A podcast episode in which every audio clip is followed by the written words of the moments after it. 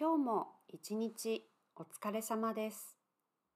おやすみなさいの前のおやすみラジオ。今日は疲れました。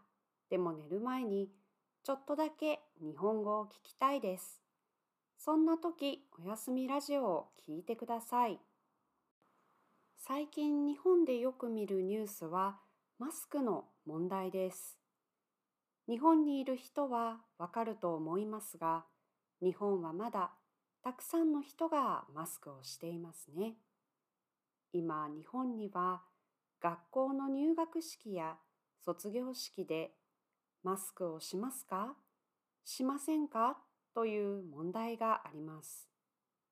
これからまた政府が話をするそうですが、今年の春の小学校、中学校、高校などの卒業式や入学式はマスクをしないで参加できるようにするそうです。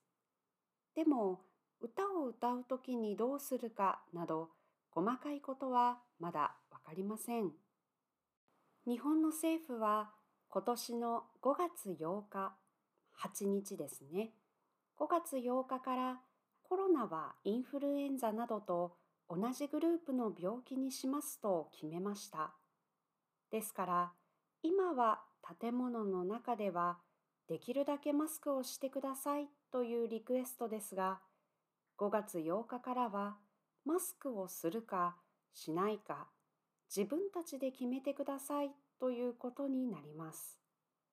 よく日本は他の国よりマスクをしている人が多いと聞きますが、日本も少しずつ変わっているようです。